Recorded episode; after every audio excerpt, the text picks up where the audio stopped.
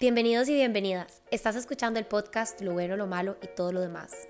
Mi nombre es Alexa Jiménez, psicóloga graduada y licenciada por la Universidad de Costa Rica, especializada en terapia racional emotiva conductual del Instituto Albert Ellis en Nueva York e incorporada al Colegio de Psicólogos de Costa Rica. Cada semana discutimos diferentes temas de salud mental y psicología basada en evidencia y cómo estos temas podrían afectar tu vida, así como darte herramientas de uso diario para vivir mejor. Bienvenidos y bienvenidas a otro episodio más de Lo bueno, lo malo y todo lo demás. Hoy volvemos con un tema que es relativamente reciente en el ámbito de salud mental y que sin embargo es muy importante que se hable y que pues ya se comience a comprender porque a mi parecer cada vez es un poco más común, ¿verdad? Eh, pero entonces, bueno, antes de empezar, le paso el micrófono a mi invitada, eh, Francela. Muchísimas gracias, Alexa, por la invitación. Mi nombre es Francela Heikel, yo soy psicóloga me especialicé en este tema trastornos alimentarios en Barcelona. Y bueno, un poquito para contarles de mí, yo soy mamá, siempre digo esto porque en este momento es como muy importante este, este rol de mi vida y junto con la disciplina. Tengo tres hijos muy pequeños, de año y ocho, eh, cuatro y seis. Wow, así seguiditos. Sí. Chiva. y no más, por eso te contaba que animales no más, porque ya no quiero un cuarto, ya, ya es una locura. Eh, bonito y, y, loco al mismo tiempo. Em, me gusta mucho la jardinería. Yo no sé si es una cuestión de, de la edad, pero ya ahora mi casa parece un vivero, ¿verdad? Y, y, me gusta mucho el baile. Ay, qué lindo. ¿Qué te gusta bailar? bueno, fui a Merecumbe, sí. Ay, qué chido. y también flamenco, bailé por mucho tiempo flamenco y... Qué divino, a mí me encantaría meterme a Merecumbe a, a aprender a bailar bien, bien como salsa, merengue, bachata, todo eso. Sí, Fue lindísimo. Pero bueno, ya es cosa del pasado. Mm, yo también jugué mucho tenis en algún momento. También es como otra de mis pasiones. Mm, qué lindo. Espero retomar. Qué chiva, qué chiva. Sí, eventualmente, definitivamente. Bueno, gracias. Gracias por presentarte con nosotros de manera tan linda. Me encantó. Este, y bueno, sí, ¿verdad? Francela es nuestra invitada especial de hoy como, como experta en trastornos de, de, la, de la conducta de la alimentación. Y el tema de hoy, ¿verdad? Para ya no tenerlos más en, en, suspenso, es el trastorno por atracón. Y no sé si alguna vez han escuchado hablar del trastorno por atracón o no, pero un poquito queríamos empezar por eso, ¿verdad? Como definiendo qué se puede considerar un trastorno por atracón y bueno, las diferenciaciones que hablábamos ahora que son importantes tomar en cuenta. Claro. Em, vamos a ver, tal vez antes de comenzar, vos dijiste que ahora es más común el trastorno por atracón. Yo diría que más bien ahora ya se le tiene nombre. No es que es porque es muy reciente. Nosotros en psicología usamos un manual que se llama el DCM, ¿verdad? Y entonces, como para ponerlos en contexto, esto es muy importante, porque en el DSM-4, digamos una versión pasada, lo que se veía era como que habían personas que no cumplían con criterios de anorexia y bulimia, que tal vez son los más comunes, pero que ¿verdad? No se sabía dónde ponerlos. Entonces lo pusieron en, una, en un diagnóstico que ahí se llama TECANE, ¿verdad? No, no voy a profundizar en eso, pero entonces lo pusieron en revisión. Y ahora en el actual ya se le puso nombre y apellido, por decirlo de alguna forma, ¿verdad? Como ya se le caracterizó.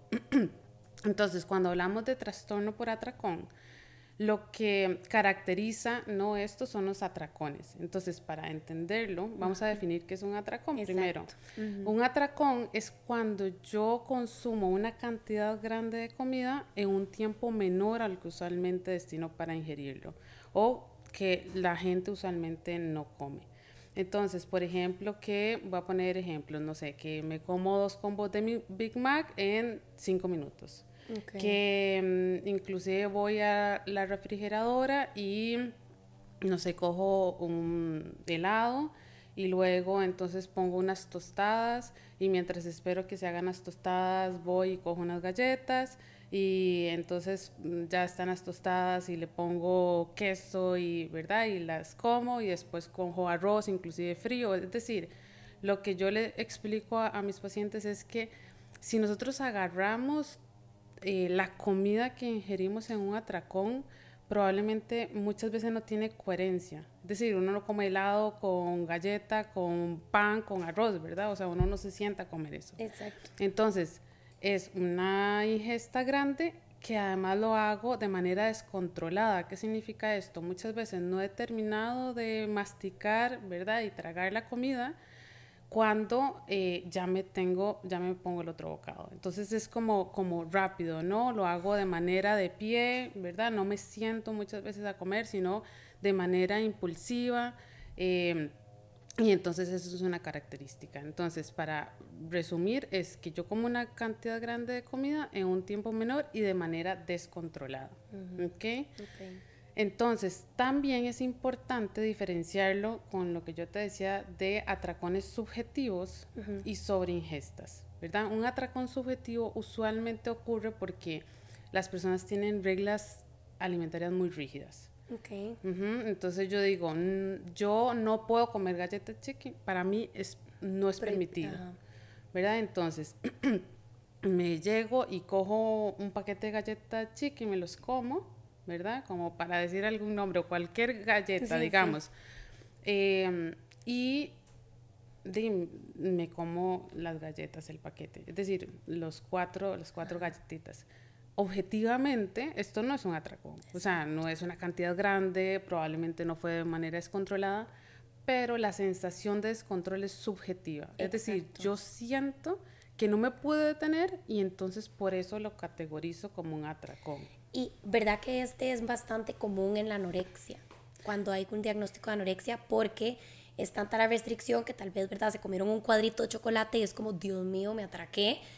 Pero, ¿verdad? O sea, como decís vos, objetivamente de ahí es un cuadrito de chocolate, o sea, no, no, es un atracón, pero para la persona que está restringiéndose, o sea, que tiene anorexia, por ejemplo, es, demasiado, ¿verdad? Porque están constantemente como pensando en no comerlo, no comerlo, no comerlo.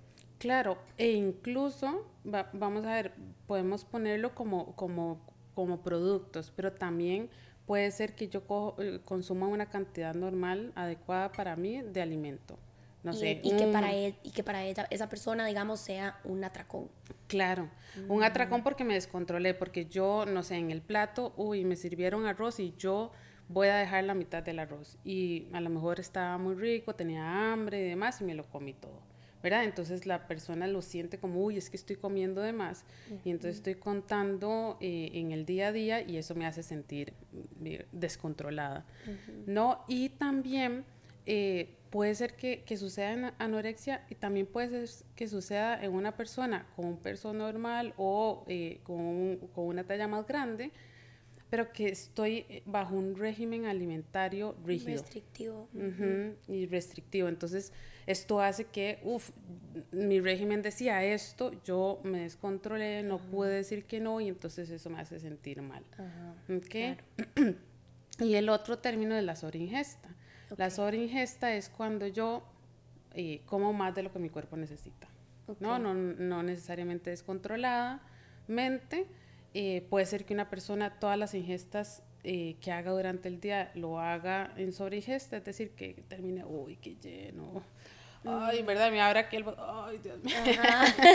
Ay, no puedo, ¿verdad? Que eso nos pasa tal vez cuando vamos a fiestas, actividades sociales o cuando hay un buffet. O sea, a mí me pasa muchísimo en una carne asada que uno dice, va picoteando, picoteando y es decir, ay, qué raro. Yo no sé, yo siento que no comí muchísimo ¿verdad? Pero claro, como paso picoteando no me doy cuenta y entonces después... Sí, o como en Navidad, digamos, típico en la cena o en el almuerzo de Navidad que uno así termina así como... ¿Verdad? Como para ponerlo un ejemplo, pero hay personas que lo hacen, digamos, frecuentemente, entonces eh, no lo hacemos de manera descontrolada, la persona no siente que, que ¿verdad? Que, que está comiendo mal e incluso puede ser que sea, digamos, que coman de manera automática. Entonces, no sé, que vayan a un restaurante y el restaurante sirve porciones más grandes y entonces como está acostumbrado a comerse todo el plato, se lo come todo. No, no necesariamente siguiendo las señales de hambre y saciedad. Eso te iba a preguntar, porque yo quería preguntarte, como, a ver, vos lo que dijiste es, vos lo que dijiste es, este, cuando ingerimos más de lo que nuestro cuerpo necesita, y yo lo que te quería preguntar es, bueno, ok, pero cuánto es lo que nuestro cuerpo necesita, porque lo que vos necesitas es diferente a lo que yo, es lo, diferente a lo que un hombre de 30 años o una mujer de 45, ¿verdad? O sea, como que es distinto. E incluso es distinto con respecto a nuestra cotidianidad, ¿verdad? O sea, puede ser que en algún momento yo esté súper activa físicamente, necesita más nutrientes y hay veces en que esté menos activa y necesito menos. Eh, sí, eso es algo que es muy difícil. La verdad es que ah, se habla, digamos, de alimentación intuitiva y se habla, ¿verdad?, de algunos términos como novedosos y no necesariamente es tan fácil, ¿verdad?, llegar como a este punto más si estamos acostumbrados a seguir regímenes alimentarios, ¿verdad? O si tenemos un trastorno alimentario, que tendemos a restringir un montón de alimentos o más bien comer de más. Entonces, claro, ya la persona no sabe. O incluso lo que me pasa con muchos pacientes que dicen es, yo ya no sé qué comer porque como dependiendo de cuál dieta haya hecho en mi vida, de esto es súper permitido o esto no, y entonces ya no sé ni siquiera qué es bueno y qué es malo, ¿verdad? Entonces las personas están muy confundidas y este análisis, ¿verdad? O sea, subjetivo de mi hambre, a veces está más regido por em, lo que yo pienso, cómo yo categorizo los alimentos. Entonces voy a explicarte esto un poquito más. Entonces, por ejemplo, yo tengo pacientes que dicen, comí muchísimo, es que estoy comiendo demasiado, Francela. yo utilizo autorregistros, que es como registrar, ¿verdad? Es un poco diferente, digamos, como hacer un recordatorio de 24 horas o, ¿verdad? Pero porque tiene componentes, mm, ¿verdad? De pensamientos, emociones y demás. Pero bueno, en fin, llegan y dicen, uy, comí demasiado. Y cuando analizamos un poquito la ingesta, a veces comen menos de lo que su cuerpo necesita, pero como comieron algo que según ellos no deberían de haber comido, su cerebro dice, comiste demasiado. Ajá pero demasiado calorías o demasiado en este tipo de alimentos, no en cantidad. Entonces también tenemos esta situación. Entonces, bueno, para devolvernos un poquito, ¿verdad? Como ya el trastorno por atracón, definiendo lo que es un atracón, ¿verdad? Un atracón objetivo. Una de la diferenciación o que, o que caracteriza, caracteriza al trastorno por atracón es que no hay medidas compensatorias. ¿verdad? Entonces, ¿qué significan medidas compensatorias? Aquí voy a decir abiertamente, ¿verdad? Como para que vayamos identificando, porque hay personas que no las identifican tan bien, ¿verdad? Entonces, lo más común que se, se conoce es el vómito, ¿verdad? Entonces, eh, más vinculado a bulimia, ¿verdad? Pero acordémonos que una, una conducta compensatoria es cuando yo hago algo para poder disminuir la ansiedad que me provoca lo que acaba de comer. No sé, ya sea que me meto en estos ayunos intermitentes, ya sea que hago ejercicio en exceso, ya sea que tomo algo, digamos, para... Un laxante, o me vomito, me induzco el mm. vómito. Todo eso. Entonces, es una conducta que yo utilizo para bajar esa ansiedad. Lo podríamos categorizar así. Ok, entonces más bien es, para, para verdad, como resumir, es como, ok, me me pego el atracón, digamos, ¿verdad? O sea, comí un montón en este periodo de tiempo muy corto y cuando me doy cuenta que me comí todo lo que me comí, empieza a subir la ansiedad y ahí es donde hago ciertas cosas para manejar esa ansiedad. Eso es lo que no está presente cuando hay un trastorno por atracón. Exacto, entonces eso sería bulimia, ¿verdad? Esa es la diferencia. Mm, en bulimia hay atracón y hay compensación. En trastorno por atracón no hay compensación.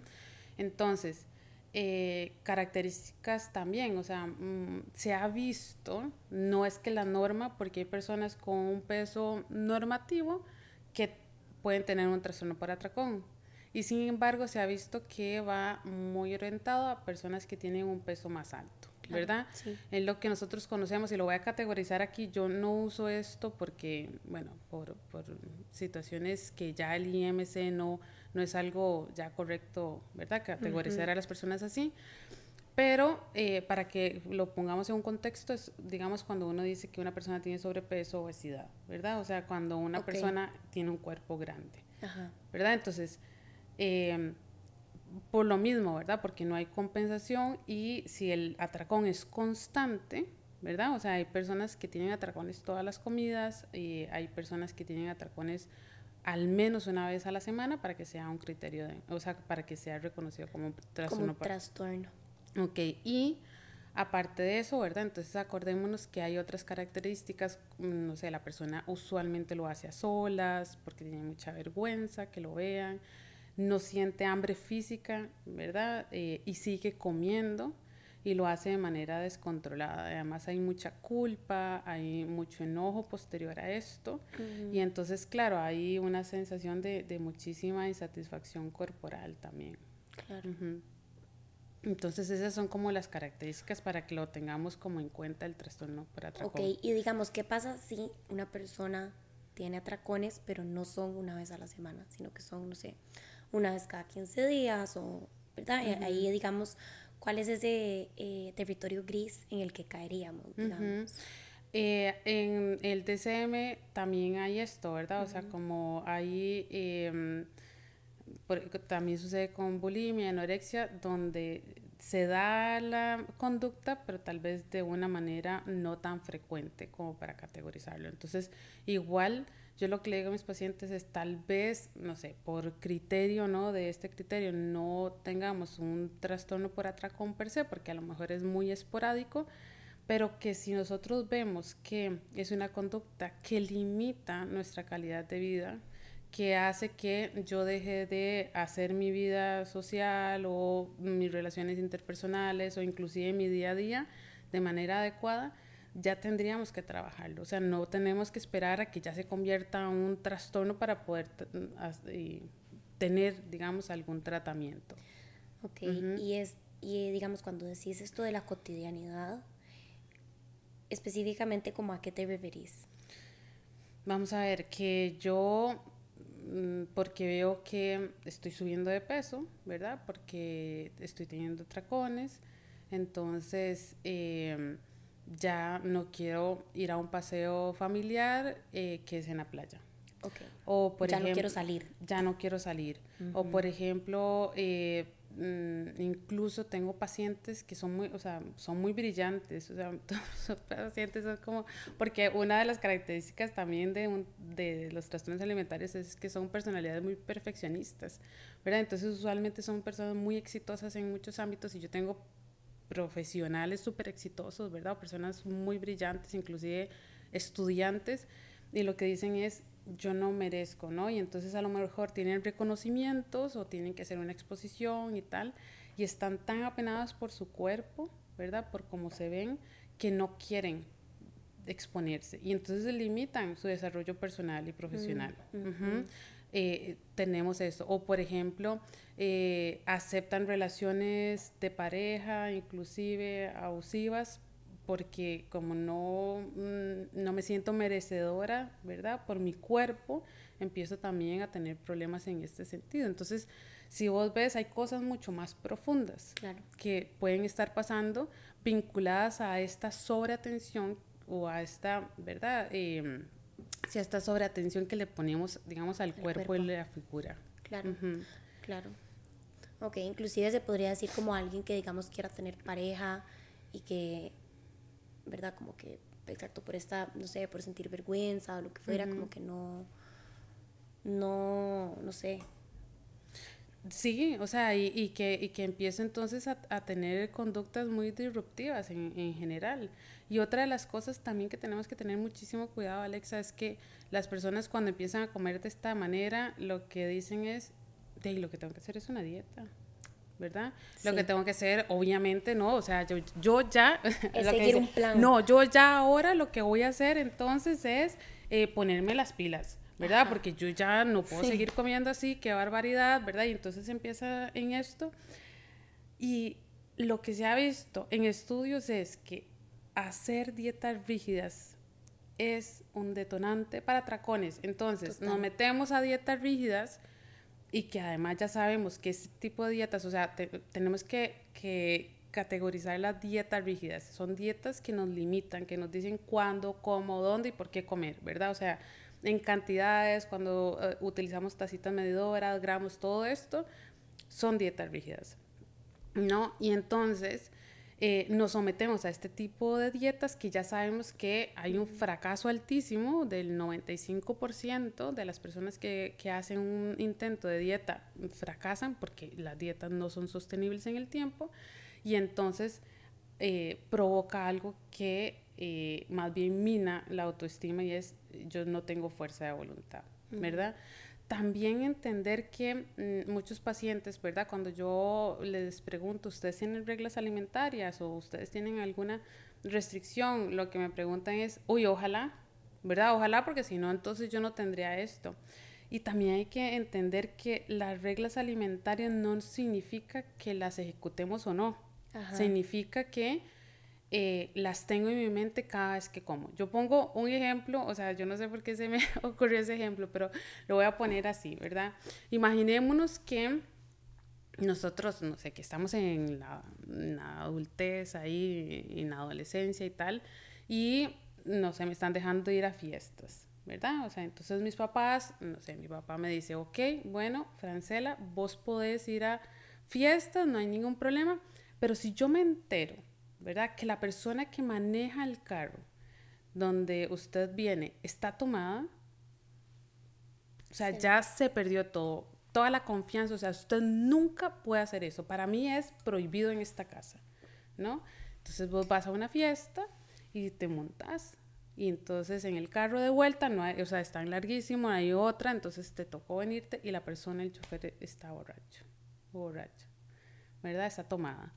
Y usted dice, ay no, o sea, te montas en el carro, pero vas en el camino, ay no, que ojalá no pase nada, si se dan cuenta, ay no, que lleguemos ya, ¿verdad? Y entonces estás todo el mundo tal vez ahí en otras y, ¿verdad? Vacilando y usted está súper ansioso, ¿no? Pensando en eso. No cumpliste la regla que te habían impuesto y aún así no pudiste estar tranquilo.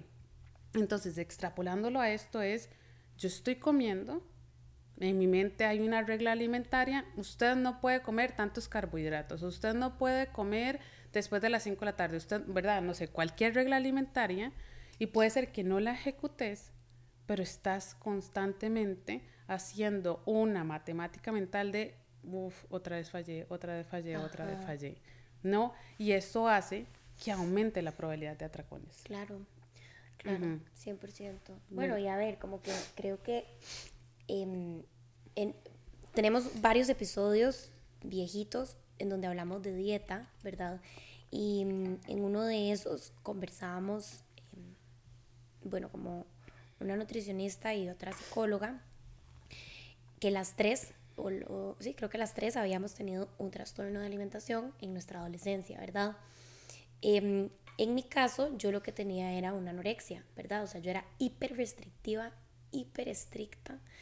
Em, y yo me acuerdo, ¿verdad? Que exacto, o sea, entre yo más me restringía, más, o sea, ¿cómo, ¿cómo te explico? O sea, más ganas me daban de comerme eso que yo me estaba restringiendo y pues obviamente peor me sentía y más descontrolada me sentía cuando lo hacía, porque eventualmente lo hacía, ¿verdad? O sea, no había manera como de mantenerme restringida. Entonces, pues obviamente esto es, distinto, ¿verdad? Pero un poco creo que esta parte como de la restricción y después, y después tener un atracón que a ver, obviamente mi atracón era subjetivo, definitivamente, ¿verdad? Pero, pero es, este, es este tema como de usted no puede, usted no puede, usted no puede, usted no puede, y si eventual, eventualmente llega a pasar, porque somos seres humanos y nos gusta comer carbohidratos, o nos gusta comernos el pedazo de queque, o nos gusta comernos la galleta, ¿verdad?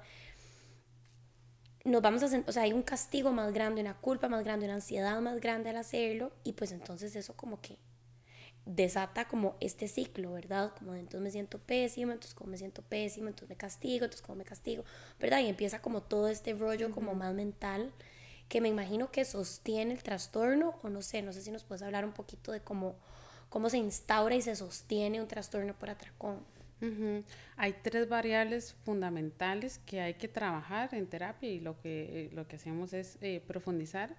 Hay un tema, digamos, de contexto y emociones ¿verdad? De que, por ejemplo, ¿qué significa contexto? No sé, que usualmente los atracones se dan cuando estoy sola o solo en la casa, cuando estoy aburrido, cuando estoy súper estresado, cuando hay tal vez una emoción placentera, digamos, como de merecimiento, cuando estoy expuesta a comida o expuesto a comida que usualmente me limito, ¿verdad? O sea, porque mi mente no debería Lo que de acabamos comer. de hablar, Ujú, digamos, ajá. Exacto. Em, y entonces esto hace que sea algo que tenemos que trabajar, ¿no? De que vos puedas mantenerte sola en tu casa y no tengas directamente la conducta instaurada, ¿verdad?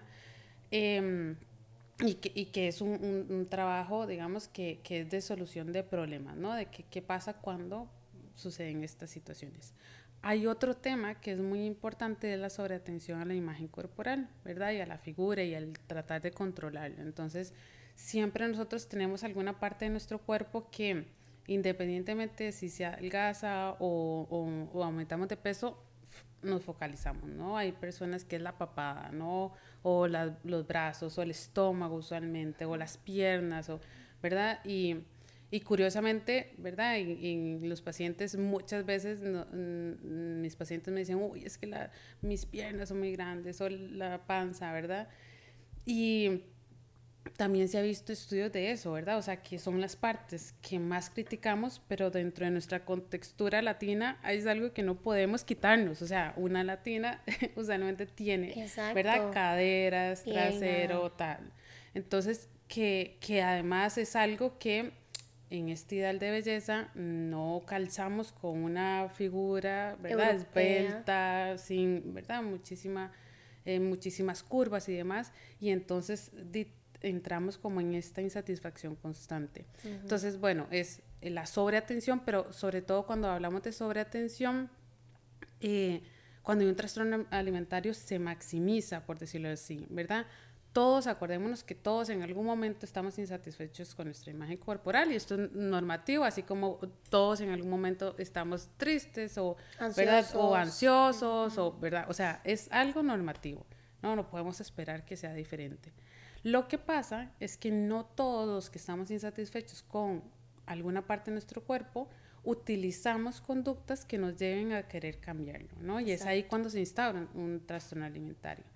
Entonces la insatisfacción que algún día, ay, no, no me gusta, eh, pasa, pero esto no hace, ¿verdad? Que yo busque y, ¿verdad? Y me critique y quiera verme en el espejo o más bien, o sea, No rechace, ¿verdad? O sea, son esas cosas. Entonces hay que trabajar muchísimo con esta sobretensión, que no sea como, como estoy gorda, hoy me veo gorda y entonces así empieza mi, mi día y entonces me puede ir fatal o bien dependiendo de cómo yo me, me vea ese día, ¿verdad? O sea, es que a veces es, es como tan eh, impactante, ¿verdad? O sea, o, determina tanto como yo me veo, me siento con lo que pasa en mi día, ¿verdad? Total, total. No, sí, 100%. Hay personas que, bueno, o sea, yo me acuerdo que eh, si yo me sentía, obviamente en, eso, en ese momento en el cole, ¿verdad? O sea, yo estaba pesando como 47 kilos. O sea, yo era una, un palo, ¿verdad?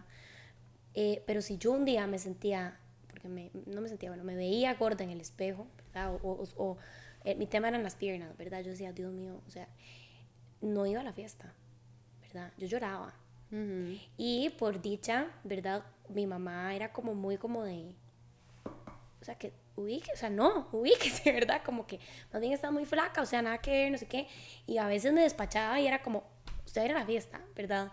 Pero digamos, si ella por A por B no estaba, o sea, yo llamaba y yo decía, no pasen por mí, no voy a ir, ¿verdad? O sea, yo no salía. Y tengo amigas, este, también, que es nutricionista intuitiva hoy en día, que ella, o sea, ella casi no va a un viaje espectacular a conocer, ella es mitad de la India y mitad tica, y casi no va a la India a conocer a su familia de ese lado porque ella decía, de no, o sea, no, o sea, primero le, le daba miedo engordarse en el viaje, y segundo, no le gustaba cómo se veía. Entonces, o sea, iba a cancelar un viaje, o sea, iba a cancelar ir a un viaje así, tan importante para su vida, digamos, su lineaje, todo, por un tema de, eh, de la imagen corporal, ¿verdad? Y como que yo creo que a veces, tal vez cuando una persona no ha pasado por eso, le cuesta imaginarse eh, como el, el grip que tiene, ¿verdad? Como en la vida de uno, pero es así de fuerte, ¿verdad? O sea, uno está dispuesto a cancelar, a perderse experiencias, a perderse momentos chivas por eso. Me, me recuerdo, nosotros tenemos, eh, bueno, yo junto con una eh, nutricionista, un taller que se llama Taller de Imagen Corporal, ¿verdad? Y ahí hacemos como varias dinámicas. eh, específicamente, digamos, para este tema, de hecho. Y me acuerdo que había una de las chicas que decía, yo por mi imagen corporal dejé ir a la boda de mi mejor amiga. Wow. O sea, imagínense lo que es dejar de ir a cosas y era mi mejor amiga, yo sufría y no podía ir. O sea, nos limita.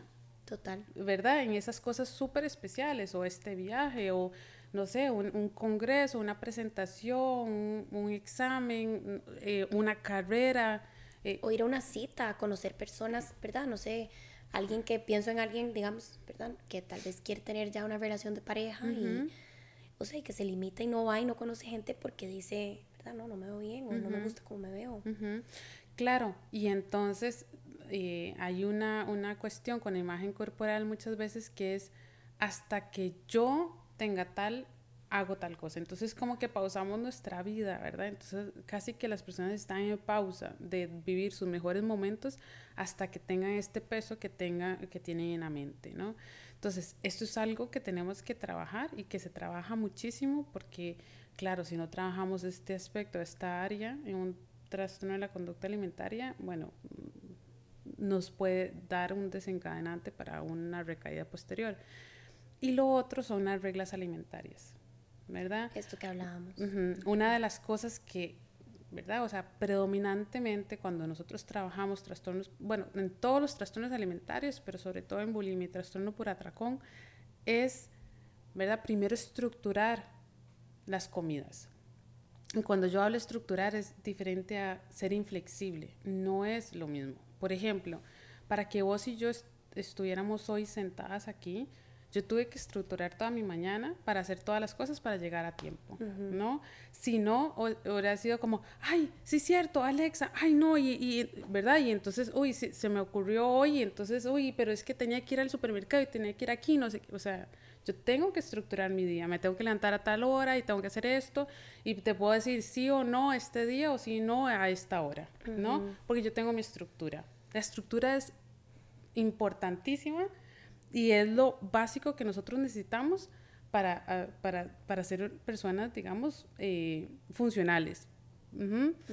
Si yo no tengo estructura, me, mm, inclusive me siento perdida, ¿verdad? O sea, no sé, digamos, como, bueno, en fin, cuando nosotros estructuramos la comida también es súper importante, ¿verdad? Porque yo necesito saber, no sé, cosas básicas como si yo voy a ir, ¿verdad? No sé, a, un lugar y voy a pasar mucho tiempo, bueno, yo anticipo, ¿verdad? Si voy a comer antes o voy a comer después, o voy a comer más o voy a comer menos, ¿verdad? No con respecto a mis reglas alimentarias, sino a la estructura alimentaria, me flexibiliza. Pero al inicio, para trabajar esto, nosotros tenemos que estructurar y lo ideal, lo que se ha visto y comprobadísimo, es hacer los cinco tiempos de comida. ¿No?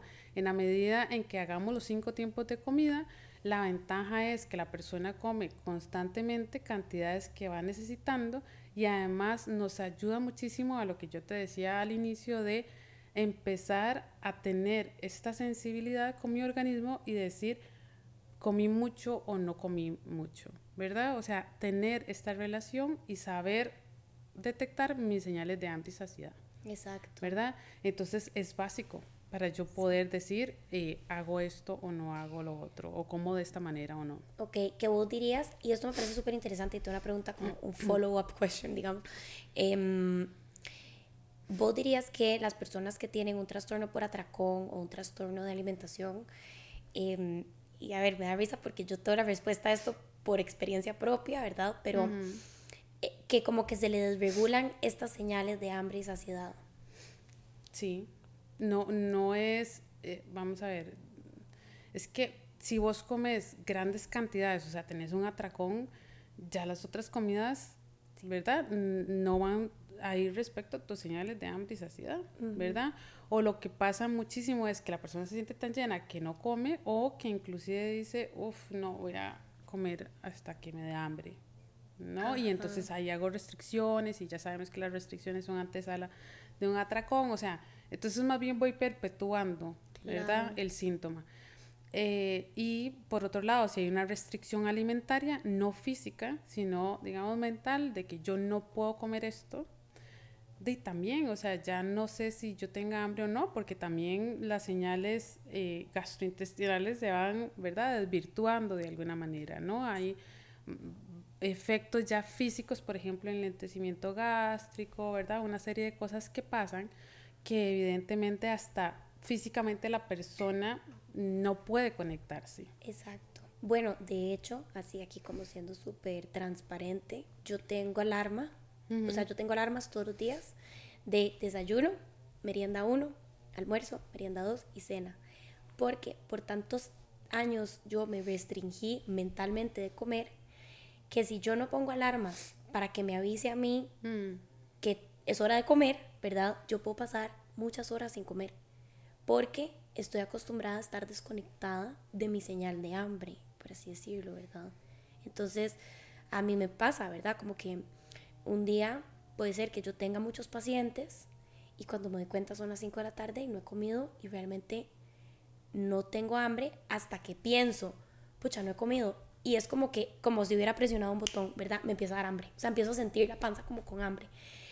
Pero, el, pero digamos, esta señal está, o sea, para mí, digamos, está desregulada, por así decirlo, y, ¿verdad? Como que yo con una nutricionista y, bueno, muchos años de psicología, me o sea, como que desarrollamos este sistemita de, ok, vas a poner alarmas para estar comiendo constantemente, ¿verdad? Y tener esta, de esta ingesta, como decís vos, digamos, como para tu cuerpo, lo que vos querás, etcétera. Yo sí como intuitivamente, ¿verdad? Porque obviamente empezar a restringirme me desata un montón de, de, de ansiedades y demás, ¿verdad? Pero eh, pero sí, la señal está desregulada, o sea, y hasta la fecha, digamos, yo hace muchísimo tiempo que no, ¿verdad? Que no, no tengo, digamos, como un diagnóstico de anorexia, o sea, estoy en remisión, no sé si así se dice, ahora vamos a hablar de eso. Y, y, no me dan ganas de volver ahí, jamás, ¿verdad? O sea, yo era esclava de, de, de eso y era una cosa como agotadora. Pero de sí, sí todavía como que vivo esas consecuencias, por así decirlo, ¿verdad? De que es como que, bueno, yo tengo alarmas ¿verdad? Que a las siete y media cena, porque si no me pueden dar a las 10 de la noche y puedo estar metida en las cobijas y soy como, no, de no cené, ¿verdad? Y para mí es súper importante no volver a caer en eso. Claro, y, y, además lo que vos decís, ¿verdad? Si yo no como una comida, ya puede ser un gatillo y ya, digamos, me cuesta las otras y demás. Entonces, por eso la estructura alimentaria casi que tiene que ser, ¿verdad? Dentro de las recomendaciones que uno hace a los pacientes, ¿verdad? Como de prevención de recaídas es no hagan ninguna dieta y que involucre una pérdida de más de kilo, kilo y medio, bueno, o medio kilo por, por semana. O sea, si ya estamos en una restricción de estas, nos tenemos que alarmar independientemente del tamaño, ¿verdad? Porque, y, a esto también me, me, gustaría enfocarme porque a veces, ¿verdad? Como que se cree que, bueno, o hay este como deseo de restricción y de que de esta manera yo voy a, a tener un cuerpo eh, mucho más delgado y también tenemos que tener en cuenta que a veces no es cierto. Yo tengo pacientes que, que, viven una pura dieta, ¿no? O sea, una dieta eterna, todas las dietas las han probado y entonces fuerza de voluntad no les hace falta. Más bien yo creo que tienen toda la fuerza de voluntad del mundo para poder mantenerse en una situación en la que probablemente no les no, les, gusta. No les gusta y además no tienen los efectos, ¿verdad? Que ellos desean, ¿verdad? Y eh, a esto voy en que es súper importante que nos conectemos con, con, no sé, el peso natural que cada uno de nosotros tenemos y que va cambiando a lo largo del tiempo. Y eh, es uno de los trabajos que nosotros hacemos. Yo tengo pacientes, por ejemplo, tenía una que me acuerdo, o sea, hacía bicicleta, o sea, era como, bueno, y tenía una restricción importantísima. Y entonces estaba súper frustrada porque ella decía, yo no bajo, o sea, yo no bajo de peso y no bajo de peso y hago esto y hago lo otro y tal y tal, ¿verdad? Y entonces se mantenía ahí, ¿verdad? Obviamente después tenía tracones y un montón de otras cosas. Pero cuando ya estuvo en tratamiento, se dio cuenta que su peso tampoco varió muchísimo, ¿no? O sea, así como le costaba muchísimo bajar de peso, tampoco subía muchísimo. Y ella decía, wow, por tres o cuatro kilos yo sufría toda mi vida y no es justo y yo ya no quiero eso, o sea, yo ya me di cuenta que comiendo de manera adecuada, digamos, eh, evidentemente desde una alimentación, ¿verdad? O sea, que, que, sea compatible con nuestras necesidades. ¿A qué me refiero esto? O sea, que nuestro peso natural es con respecto a, ¿verdad? O sea, a un movimiento eh, del cuerpo, ¿verdad? O sea, ya sea ejercicio o ya sea, digamos, que yo sea una persona activa físicamente. Eh, no sé, que, que, mi trabajo sea de caminar o, ¿verdad? O sea, que constantemente está como en esta actividad y que además este, tenga, digamos, una alimentación adecuada para mi cuerpo, ¿verdad? Que no, no consuma de menos o de más. Porque tenemos que tener en cuenta esto, o sea, que nuestro peso natural se mantiene muy estable a lo largo mm, de, lo, de los meses, o sea, y que, y que varía y fluctúa el peso, ¿verdad? Que es lo normal, entre 3, ¿verdad? Kilos más o menos, ¿verdad? Entonces esta fluctuación, si nosotros no la entendemos, si no entendemos que nuestro peso aunque nosotros hagamos un montón de ejercicio, probablemente nos va a costar muchísimo bajar de peso o inclusive, digamos, si nosotros comemos un poquito más porque fuimos a Navidad y que, ¿verdad? O sea, fuimos a un paseo y tal vez estuvimos más sedentarios, subimos un poquito más, pero no es que se va a disparar, ¿verdad? O sea, es esta fluctuación normal y que cuando volvemos a nuestra cotidianidad también, ¿verdad? Se vuelve como a estandarizar. Lo que pasa muchas veces es que este peso natural no me gusta. Exacto. Sí, o sea, sí, ¿verdad? Y es que desde que hay este peso natural, yo como, y más sí. Porque, eh, digamos que, ¿verdad? Bueno, primero lo veo mucho en, consulta, ¿verdad? Con muchas em, chicas, más que todo, ¿verdad? Pero tengo un par de chicos también, que es como, es que si yo como, mm, digamos, normal, ¿verdad? Si no me restringo, eh, o si no compenso, por ejemplo, ¿verdad? Es que me voy a ver como no me gusta, ¿verdad? Me voy a ver gordo o gorda, ¿verdad? Pero, pero no estás gordo o gorda, simplemente no, no te ves como, digamos, el, el palito que te imaginas en tu cabeza que te tenés que ver, ¿verdad? Y a mí me pasaba eso, ¿verdad? O sea, porque yo, eh, como mujer latina, ¿verdad? O sea, uno tiene piernas, eh, uno tiene caderas, etcétera. Entonces yo no podía perder la cantidad de peso. Claro, yo lo que me imaginaba era verme, ¿verdad? No sé, como, o sea, esquelética, ¿verdad? O sea, yo lo que quería era verme así, como una tabla, ¿verdad? Em, y cuando yo empecé a comer bien, que de hecho fue, bueno, comer bien, digo yo, perderle el miedo a la comida, ¿verdad? Yo le tenía miedo al pan, yo le tenía miedo al chocolate, yo le tenía miedo a un montón de cosas, ¿verdad? Em, yo era súper, súper específica, ¿verdad? O sea, era como, le tenía miedo a las yemas, de huevo, ¿verdad? Entonces yo no comía yemas, solo claras. O sea, era como ahí una, una nota, ¿verdad? Como súper, ultra, mega restrictiva. Cuando yo empiezo a comer, digo, sí, digo, obviamente, yo empiezo a ganar peso, ¿verdad? Eh, y empiezo a ver que tengo, o sea, tengo más pierna, tengo más cadera, que tal vez ya no soy talla tal, sino que ahora soy talla dos tallas más o una talla más, ¿verdad? Eh, de que la báscula empieza a subir, que bueno, ¿verdad? Eso era yo en secreto pesándome porque se suponía que no podía. Pero un montón de cosas, ¿verdad? Y yo decía, no me gusta, no me gusta, ¿verdad? Y eso me triggereaba querer volver a restringirme y, bajar de peso. Y yo creo que ese es el yo-yo en el que, bueno, con el que yo luché por muchos años, ¿verdad? De como ok, estoy ganando peso, no, no, no, no, no, no, no, voy de vuelta, voy de vuelta, yo no quiero, o sea, no me gusta, no, no me siento cómoda, porque entonces me queda el jeans más apretadito, o no estoy acostumbrada a verme el brazo así, o no estoy acostumbrada y me siento mal, y entonces me vuelvo a restringir, y luego otra vez, ¿verdad? O sea, estoy harta, vuelvo otra vez a tratamiento, y me vuelvo a restringir hasta que, bueno, ya al final fue como, o sea, yo hice la, ¿verdad? A través de terapia, de aceptar el cuerpo, ¿verdad? Bueno, y sí, tal vez no es el cuerpo que me encantaría tener, pero es el que tengo. No puedo hacer nada al respecto, así nací. Y bueno, fueron años, ¿verdad? De eso. Suena muy sencillo ahora, pero son tal vez muchos años de estarte dando y dando como de repitiéndote, ¿verdad? Bueno, ok, no tiene nada de malo, bueno, así nací y hasta que ya fue como, bueno, ya, así me veo y todo bien.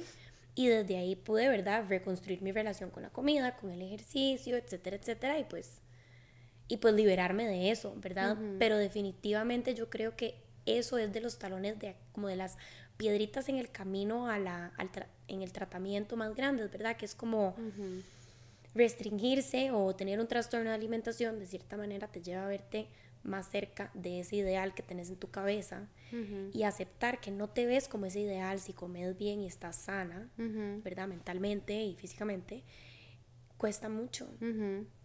Claro, varias cositas.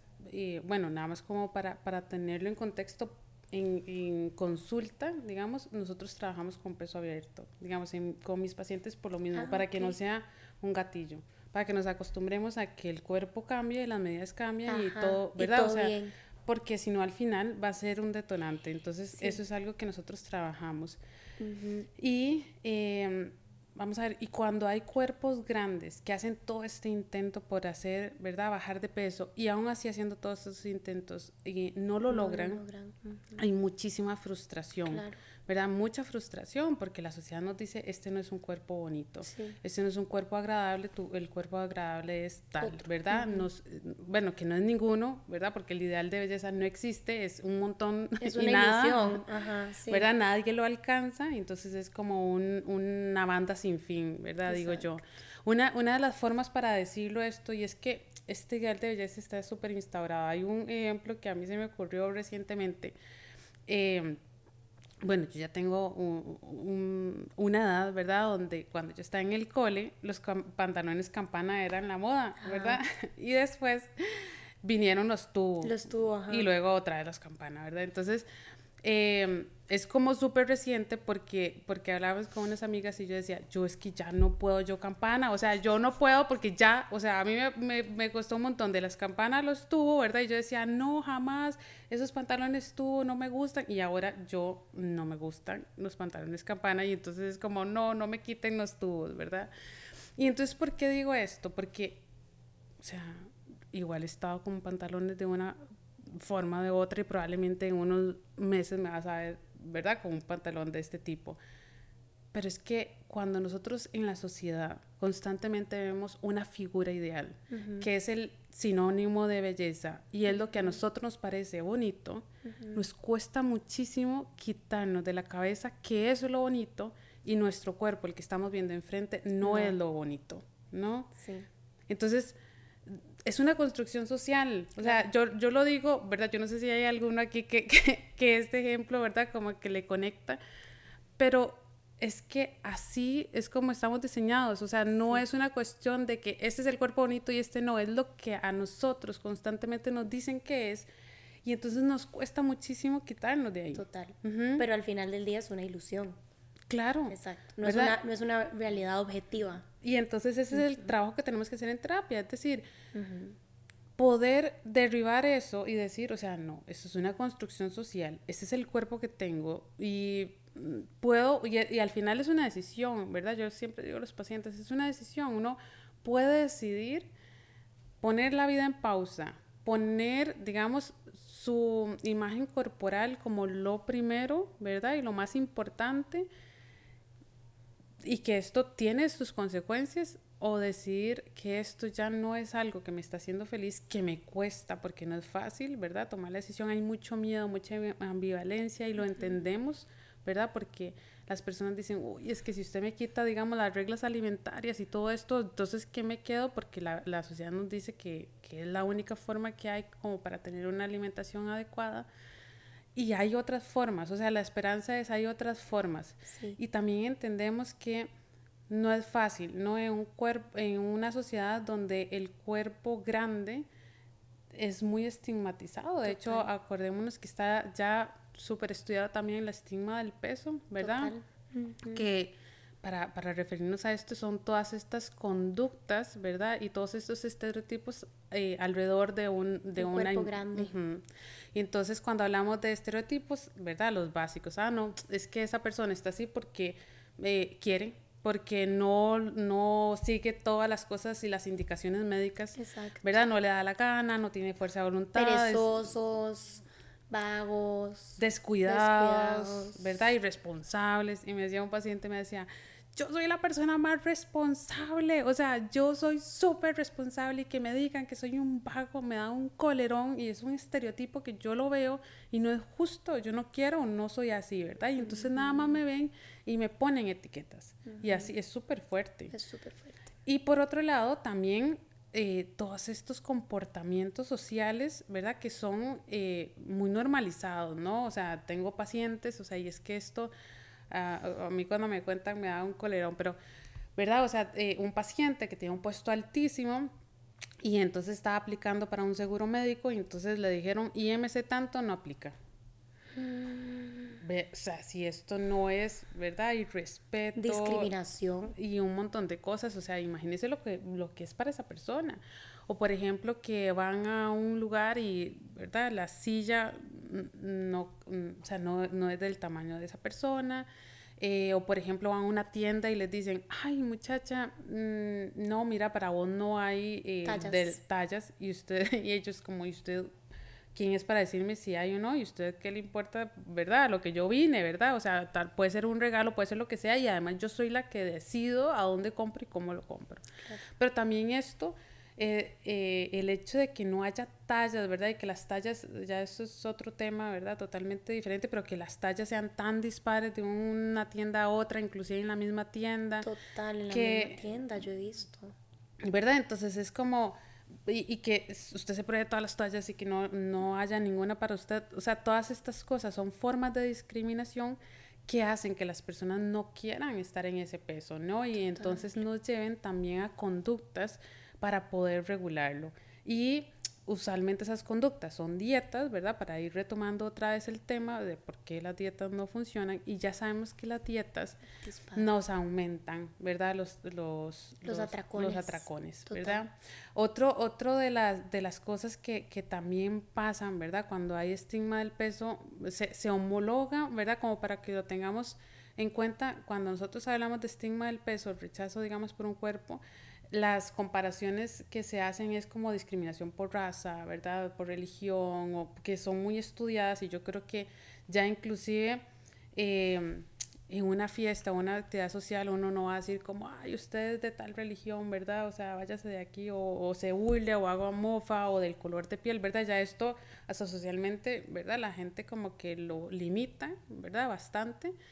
Obviamente todavía hay muchísimo trabajo que hay que hacer, pero en una fiesta una persona enfrente de todo el mundo le dicen, ay no, eh, quítale las papas a fulanita porque se las va a comer todas, ¿verdad? O sea... Dios mío. Ese tipo de cosas, se, o, ay mira, tengo una dieta buenísima, toma, yo creo que te podría servir y los pacientes como yo no quiero hacer dieta, o sea, eso no me... ¿verdad? Entonces se, se normaliza esto y lo que esto provoca es muchísima vergüenza y ya sabemos que cuando hay vergüenza y estrés, se activan, digamos, como todo el cortisol, ¿verdad? Y esto también genera enfermedades, ¿verdad? Asociadas a, a, niveles altos. Y una de las formas para apaciguar esto, ¿verdad? También son el estar comiendo comidas altas en grasa, en azúcar, ¿verdad? Entonces aumenta la persona de peso, se expone a esto. Entonces es un ciclo, ¿verdad? Que, que a la persona le cuesta muchísimo romper. Romper. Claro. Yo te quería preguntar también, ahora que mencionaste lo del tema de la del perfeccionismo, ¿verdad? ¿Cómo es que el perfeccionismo o una persona muy perfeccionista, cómo es que esto se relaciona con el trastorno por atracón? Mira, o sea, vamos a ver, son, son rasgos de personalidad que, que mm, se han visto, digamos, a lo largo de, de, del, del core, digamos, de trastornos alimentarios, por decirlo de alguna forma. Cuando hablamos de anorexia, bulimia y trastorno por atracón, hay una serie de características que tienen las personas, ¿verdad? Que, que deambulan, ¿no? Por, por, por estos trastornos. acordémonos que es muy común, ¿verdad? Que una persona, por ejemplo, con anorexia eh, migre a una bulimia, ¿verdad? O inclusive un trastorno por atracón. ¿verdad? Entonces no podríamos decir, ay, es que la persona cambió sus rasgos de personalidad o ya, ¿verdad? Los rasgos son innatos. Eh, y y, también tiene que ver con la genética. Entonces, dentro de lo que se ha estudiado, hay ciertas características que aumentan la probabilidad de que una persona tenga un trastorno alimentario, ¿verdad? Entre ellas es el alto perfeccionismo.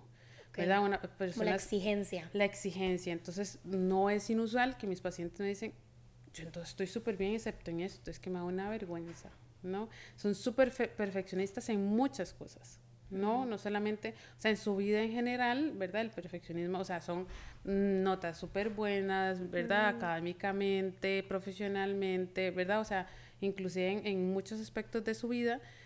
Y entonces la frustración mayor es que este tema no puedo controlarlo, no sé cómo, ¿verdad? Y es ahí cuando viene, digamos, como el, el este perfeccionismo, esto de yo querer controlarlo, ¿verdad? Em, eh, e, esta área y no tener los resultados deseados.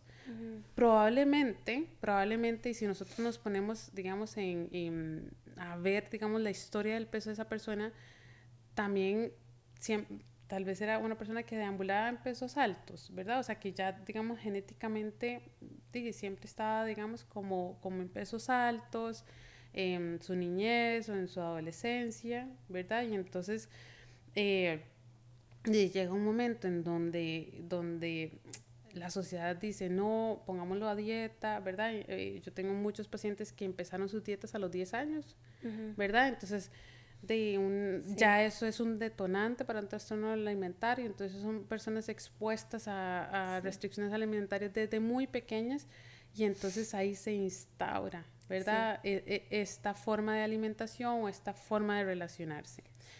Y es que, vieras que no es inusual que a los 10 años y, tenemos que recordar que a esa edad es cuando, bueno, sobre todo en las mujeres, pero también en los hombres, eh, cuando nuestro cuerpo necesita más energía para todo el estinorazo que se viene, ¿verdad? O sea, con toda la menarquía, con, ¿verdad? Con todos los cambios físicos, anatómicos y demás que suceden, ¿verdad? Inclusive a nivel cognitivo también, o sea, nuestro cuerpo necesita más energía. Entonces no es unusual que nosotros veamos a niñas regordetas, ¿verdad? Que uno decía y que después de un pronto otro, wow, ¿verdad? Se estiró eh, eso es lo que pasaba usualmente. Yo me acuerdo de esa edad que en algún momento, ¿verdad? Me dijeron como, ay, estás más delgada, ¿verdad? O sea, como que, y yo, yo no sabía que estaba más gorda, ¿verdad? Yo en quinto grado de, de la escuela, ¿verdad? Que uno, tal vez esos temas también, en mi caso, no eran como, como importantes. Yo no les daba esa importancia, pero me decían ese tipo de cosas. Obviamente yo sin hacer nada era parte del crecimiento. Del crecimiento, ¿verdad? Entonces tenemos que tener cuidado de eso. No, bueno, de hecho, ahora que decís esto, ¿verdad? A mí me mandaron a contar palitos cuando yo estaba en tercer grado de la escuela. Sí, sí, tercer grado, ¿verdad? tenía, 9, 10 años. A los nueve. Tenía 8, 9, ajá, sí, 9, digamos. Y me acuerdo de estar comprándome una galleta en la soda de la escuela. Imagínate. Y apuntar palito carbohidrato, palito grasa. O sea, ¿cómo no iba a terminar yo anoréxica? ¿Me entendés?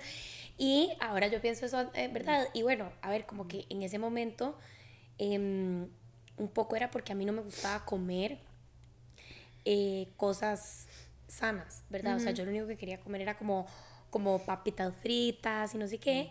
Y mi mamá buscó una nutricionista para que me enseñara a comer como de todo. Claro, de la nutrición en ese momento o esta persona, esta, este, esta profesional, me atendió como si yo fuera una adulta y me puso a contar palitos, digamos, ¿verdad? O sea, como, ok, entonces ahora vas a tener que comer más vegetales, ¿verdad? Y solo te puedes comer, no sé, tales cositas, en vez de, ¿verdad? O sea, como que no entendió y me puso a contar palitos. Y a mí me pasó exactamente eso. O sea, yo me fui del país por el trabajo de mis papás y cuando volvimos, ¿verdad? Todo el mundo era como, estás mucho más delgada, ¿verdad? Y ya cuando yo me fui yo no contaba palitos, pero fue porque exacto, porque el crecimiento natural de uno creció y ya uno, ¿verdad? Como que se hace más mujer y cambia el cuerpo, cambia el, la, ¿verdad? pero desde, desde los nueve años, digamos, fue como mi acercamiento a, em, a los macros, literalmente. O sea, yo a los nueve años ya sabía lo que era grasa, carbohidrato, proteína, lácteo, o sea, a ese nivel.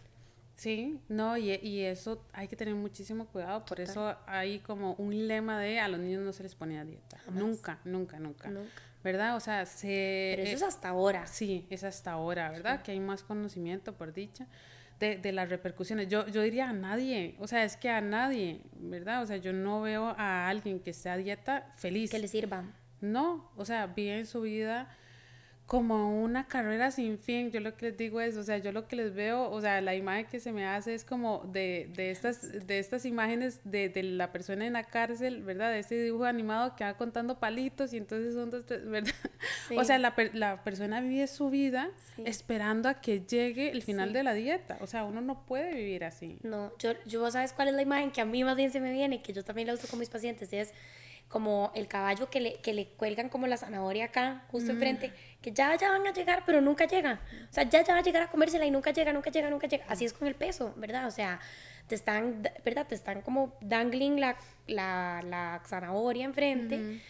prometiéndote que cuando tengas ese peso, cuando te veas de cierta manera, tú vas a ser feliz, exitoso, eh, lo que sea, lo que quieras, y nunca, o sea, y es una mentira, es una ilusión, ¿verdad? es, esta, es, esta, zanahoria a la que nunca vas a llegar. Claro, y, y ahora que decís eso, también, o sea, vamos a ver, las personas usualmente, eh, de como han pasado tantas dietas y tantas cosas, en algún momento llegaron a un peso en el que tal vez se veían bien, ¿no? O el que se imaginan. Y yo lo que le digo a todo el mundo es, si usted llegó a ese peso por conductas que no puede mantener a largo plazo, no es su peso. No es Punto. Entonces, ¿qué es lo que pasa? Las personas viven o sea, como tal vez cuando llegan a ese peso, ¿verdad? Se sienten súper bien, ¿verdad? Como, wow, o sea, como súper exitosas porque evidentemente es cierto, digamos, yo al, al, peso le doy muchísima valía en mi vida y es como parte importante de mi autoestima, si yo eh, tengo un objetivo que alcanzo me va a sentir muy bien, ¿verdad? O sea, evidentemente en ese momento se sienten muy bien con respecto a eso, no sé con respecto a las otras áreas. Entonces tienen como esta idea de que cuando yo estaba en ese peso todo era perfecto. Y también, como no se puede mantener a largo plazo, ¿verdad? Y entonces, sí, eso es un efecto rebote y un montón de otras cosas. Y además, fisiológicamente no es sostenible una restricción alimentaria a largo plazo. Ya esto además se ha visto súper estudiado, que, que provoca atracones muchas veces, ¿verdad? El cuerpo tratando de comer de más. Y entonces pasan su vida tratando de llegar a ese peso. ¿no? Es como esta carrera a esto, o sea, la zanahoria, ¿verdad? Esa carrera hacia eso. Exacto. Y entonces, no sé, se pierden de la vida, ¿verdad? O sea, se pierden de la vida y, y es una, una, situación muy dolorosa, muy dolorosa, pero que también da mucho miedo hacer el cambio. Sí. ¿Verdad? No es fácil. No, no, por eso digo que, bueno, ¿verdad? Experiencia personal, o sea, para mí fue eh, como, ¿verdad? Como que yo metí un dedillo, así como el piecito, así como en eh, ok, voy a empezar a comer y después yo era como, no, no, no, no, no, porque, ¿verdad? Y, o sea, y fue como un estira y encoge hasta que fue como, porque mm. me da mucho miedo, ¿verdad? Y, o sea, yo puedo empatizar mucho con ese miedo de decir, bueno, ok, o sea, voy a dejar que mi cuerpo sea lo que, de lo que es, ¿verdad? Como que ya no, no va a ser el, la prioridad de mi vida. Y da mucho miedo, obviamente, ¿verdad? Porque ahí también, pues, hay temas de control, de tengo que ser perfecta, tocarme perfecto, bueno, ¿verdad? que yo creo que eso es a lo que te preferís con lo del perfeccionismo, ¿verdad? Que yo quería como que lo habláramos un poquito más porque sí, definitivamente hay mucha exigencia, ¿verdad? No debería de comer esto, debería de comer otro, yo no debería verme así, debería verme así. Eh, Lo que pasa es que es un rasgo de personalidad innata, o sea, si nosotros preguntamos a esa persona en otras áreas, También. o sea, sí, sí, sí. todo, todo, todo es perfecto. Las notas hay, son... hay dos aspectos, o sea, dos rasgos que yo les digo a los pacientes, es que esta combinación, ¿verdad? Que se ha detectado es como lo peor porque tienen, ¿verdad? Este perfeccionismo, ¿verdad? O estos rasgos obsesivos compulsivos también. Eh, y eh, baja sensibilidad a la recompensa. Entonces, ¿qué quiere decir esto? O sea, que todas las cosas que yo hago, X. X. Tengo un 100, ah, es que estaba muy fácil el examen. Eh, me dijeron que era, no sé, que había destacado en tal cosa el trabajo. Ah, pero es que, no sé, como que es algo que a mí se me es muy fácil. Si me hubiera puesto a hacer otra cosa, no. O sea, y voy desvalorizando todo lo que hago. Y eso viene de la crianza, porque eso es algo que yo he visto, y bueno, también a título personal, digamos, pero también lo, lo he visto en pacientes, que, digamos, por ejemplo, a mí con mis notas, con mis logros, ¿verdad? Lo que me decían en mi casa era, eh, eso, es lo que usted, eso es lo que usted le toca hacer. ¿verdad? O sea, no había celebración, no había felicitación, no había, ¿verdad? Sino que era, em, me saqué buenas notas, bueno, es que eso es lo esperado. Eso es lo que usted, ¿verdad? Tiene que hacer porque usted no trabaja y no hace absolutamente nada más, solamente estudia, entonces eh, es tu responsabilidad, ¿verdad? Y ¿verdad? Eso como que a uno le va minando y uno entonces después llega a la adultez, ¿verdad? Y es como, wow, te va súper bien o tienes muchos logros, sos súper buena en tu brete y es como, bueno, pues es que, es que no hay otra manera, ¿verdad? Y yo tengo pacientes que son exactamente igual, ¿verdad? Que llegan y es como, sí, pero es que eso es lo que me toca. Se da cuenta que yo me toca celebrar porque eso es lo que a mí me toca. Claro, es una combinación, porque, porque no todas las personas que viven en ese ambiente llegan a ser así, ¿verdad? Entonces, no sé, por ejemplo, yo tengo personas que tienen hermanos que son súper relajados, no les importa. Son los mismos papás, ¿verdad? Como, ah, sí, no, eh, sí, me saqué una nota. Tal vez no, no es que sean pésimos, ¿no? Pero tal vez no, no les interese. Pero también es una cuestión, ¿verdad? De entorno familiar, evidentemente, ¿verdad? Que, que, que sí, hay que tomarlo en cuenta. Y también una cuestión, ¿verdad? Ya, ya de, de genética, ¿verdad? Y hasta de entorno como social. O sea, resulta que estás en una, no sé, resulta que, ¿verdad? No sé, caíste en una generación de la escuela o del colegio que era más competitiva o más académicamente competitiva que otras. Y ahí, ¿verdad? Como que pasa. Todo, todo tiene. Por eso entonces se dice que, que los trastornos alimentarios son complejos, ¿verdad? Porque no es una causa única de esto o el otro, sino es multifactorial. Son tantos factores que no se, no se le puede echar la culpa a una cosa o la otra, son, no sé, como la matemática ahí, o verdad, esa combinación que hace que en ese momento se desarrolló. Ese día que le hicieron ese comentario, sí le caló. Ajá. O es porque uno recibe muchos comentarios, hay muchos temas, pero no siempre a uno le afectan de tal manera que, que impacten para que uno haga un cambio drástico, ¿no? Entonces, claro, tiene que ver con contexto, tiene que ver con un, montón de cosas. Em, yo, yo sí creo que, que, vamos a ver, volviendo al trastorno por atracón, a mí lo que me preocupa muchísimo es que tal vez uno puede reconocer, ¿no? Bulimia o puede reconocer inclusive anorexia como muy fácilmente, pero el trastorno por atracón es, no sé, muy oculto. Vos decís reconocerlo de la gente afuera. Reconocerlo de que la gente lo verbaliza, ¿verdad? No, ah, no de que, sí, sí, sí, sí, porque los, vamos, sí, gracias Por, por aclarar eso, porque, claro, más bien, o sea, la mayor cantidad de personas que nosotros vemos pueden tener un trastorno de la conducta alimentaria sin... Sin físicamente parecerlo. Exacto. Sí, exacto. O sea... Ok, vos decís reconocerlo como que la persona llegue, llegue y diga, claro. yo tengo esto. Claro, ok. A eso me refiero. Gracias por, por esa aclaración. Sí, o sea, reconocerlo y que también dentro del mismo gremio de salud, ¿verdad? O sea, si viene, es que Vamos a ver, otra vez volvemos al el estigma del peso, ¿verdad? Viene un paciente, una paciente que tiene un, un, cuerpo grande, ¿verdad? O, o, un peso alto, y entonces resulta que eh, llega a una cita médica y le dicen, tenés que bajar de peso.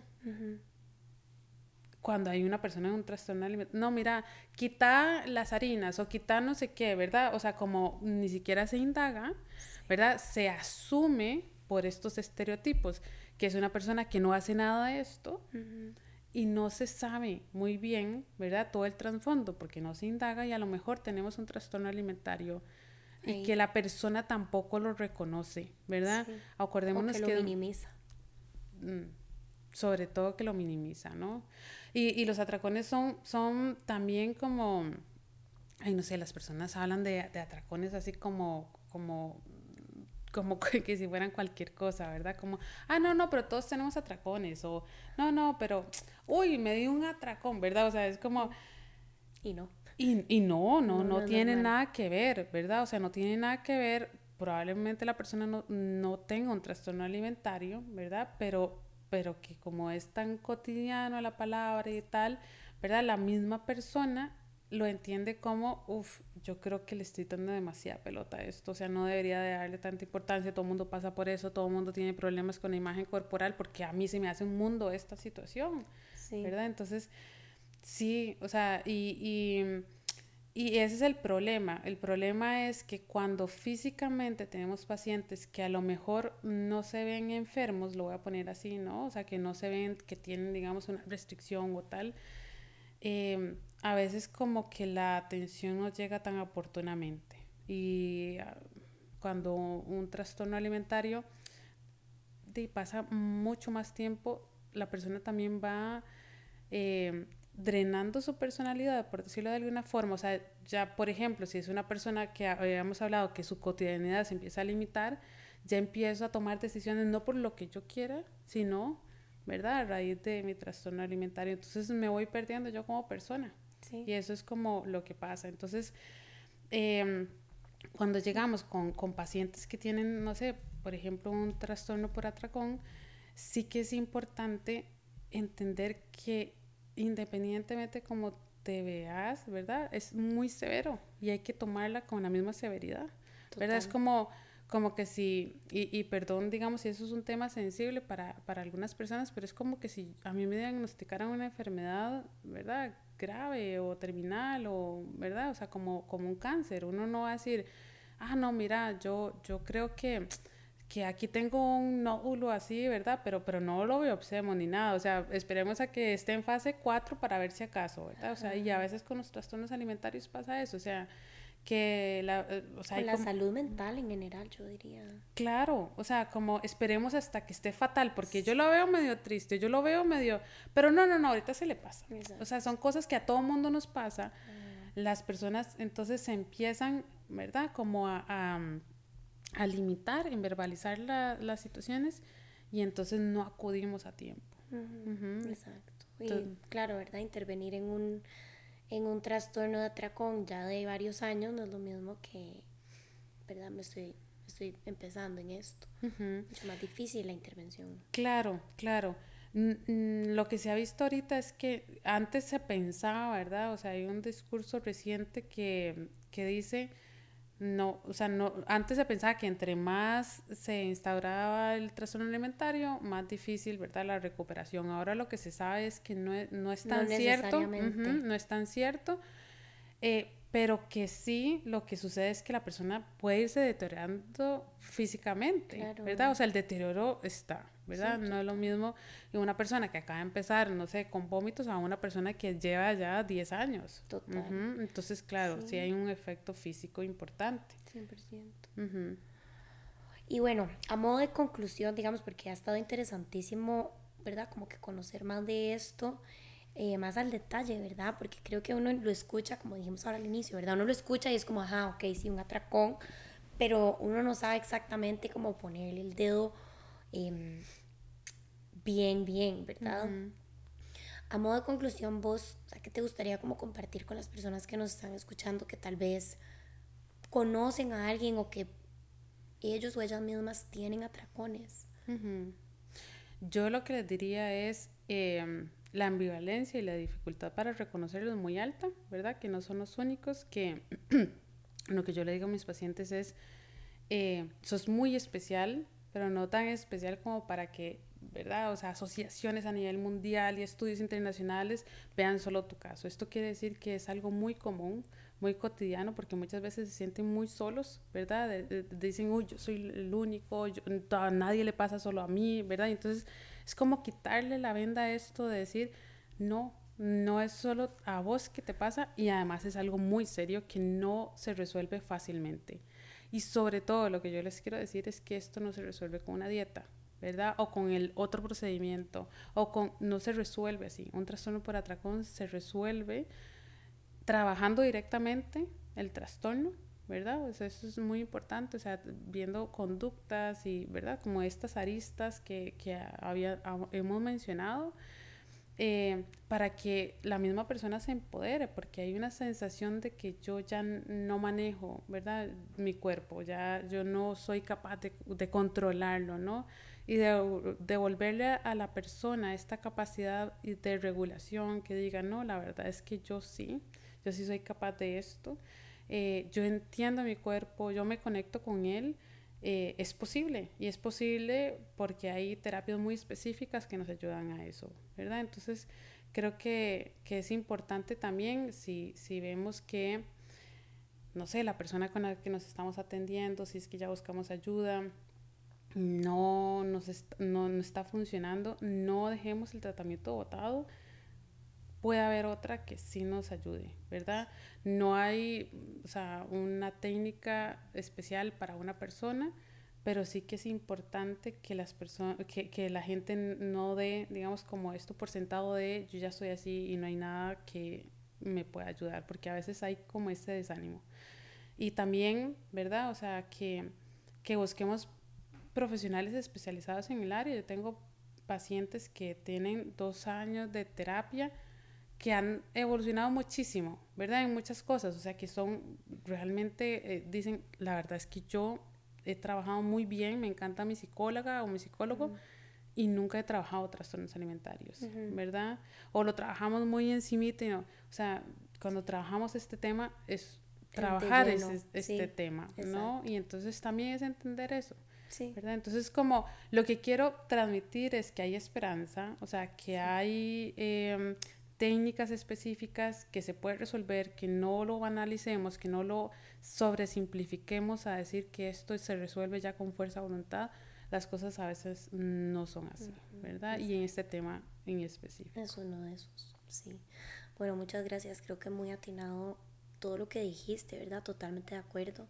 No sé si quieres agregar algo más o si ya nos despedimos de nuestros oyentes. Sí, yo tal vez sí, si hay personas de, del área de salud, ¿verdad? O sea, tal vez me gustaría transmitir ese mensaje, que, que, tenemos un, un, rol muy importante, ¿verdad? Para el bienestar de, de, nuestros pacientes o las personas que llegan a nosotros, que cuidemos la forma en que nos dirigimos a, a las personas. Eh, con cuerpos grandes. Con cuerpos grandes, ¿verdad? O sea, y, y en general, o sea, las personas este tema es un tema sensible, no sabemos lo que está pasando la otra, eh, la, la, la, persona que tenemos enfrente. Entonces, si lo que nosotros vamos a decir no se resuelve inmediatamente o la persona no tiene la capacidad de cambiarlo inmediatamente, mm, no lo pongamos como algo fácil o simplifiquemos, ¿verdad? Y asumamos que la persona no ha hecho muchas cosas para trabajar este tema, ¿verdad? No sabemos si realmente eh, a menos de que tengamos analíticas y cosas, ¿verdad? Que nos respalden como, como nuestras suposiciones y que haya un cambio importante que hay que hacer, ¿verdad? Ya a nivel eh, de salud.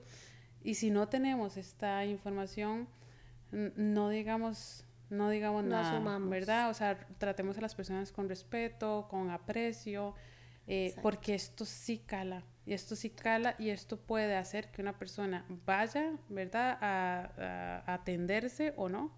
Total. ¿Verdad? O, o, que tengamos... A buscar ayuda. Y que, y que además estemos instaurando otro problema de no estoy recurriendo, ¿verdad?, a, al doctor o a, esta revisión periódica porque no quiero que me digan que tengo que bajar de peso. Tengo pacientes que, que ¿verdad? dejan de ir porque es que no quiero que me digan, o sea, porque yo sé que me van a decir esto, que me van a decir eso y no lo quiero, ¿verdad? Y, y es, o que a, lo mejor van y están, uff, si me dicen esto, ¿qué voy a decir y qué voy a responder? Entonces, claro, estamos eh, eh, poniendo a las personas más ansiosas de un tema que debería de estar, ¿verdad? En, en otro lugar.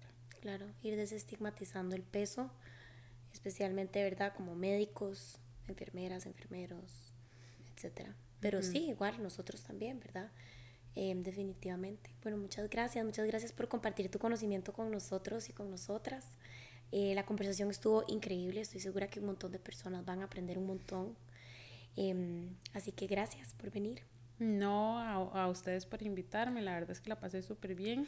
Y cualquier información, ¿verdad? Que necesiten, con muchísimo gusto, claro, Y yo siempre respondo y todo. Total. No, nosotros agregamos, de hecho, tu, tu contacto al video, ¿verdad? Entonces, bueno, ustedes pueden contactar a Francela a través de, de, su Instagram, ¿verdad? Que es como lo que usualmente ponemos, no ponemos números, pero a través del Instagram, ¿verdad?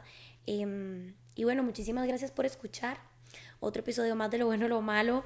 Em, espero que les haya gustado el tema y como siempre les digo, si este es un espacio que les genera em, valor, ¿verdad? Que, que, que aprenden, que les gusta, que es contenido que consideran que se debería de seguir generando y compartiendo, nos pueden apoyar de manera gratuita, dándole like, comentando, dándole guardar, que es como un super like, compartiendo el video con el video completo de YouTube o el episodio completo de Spotify con sus grupos de WhatsApp, con sus amigos, amigas, familiares, lo que, fuera, ¿verdad? Suscribiéndose a nuestro canal de YouTube, suscribiéndose a, nuestra, siguiendo nuestro podcast en Spotify, todas esas cosas nos ayudan em, a poder seguir creando contenido y pues si quieren apoyarnos todavía más de manera monetaria también lo pueden hacer a través de Patreon en www.patreon.com slash no pasa nada oficial. Muchas gracias por escuchar, ver y nos vemos en el próximo. Chao.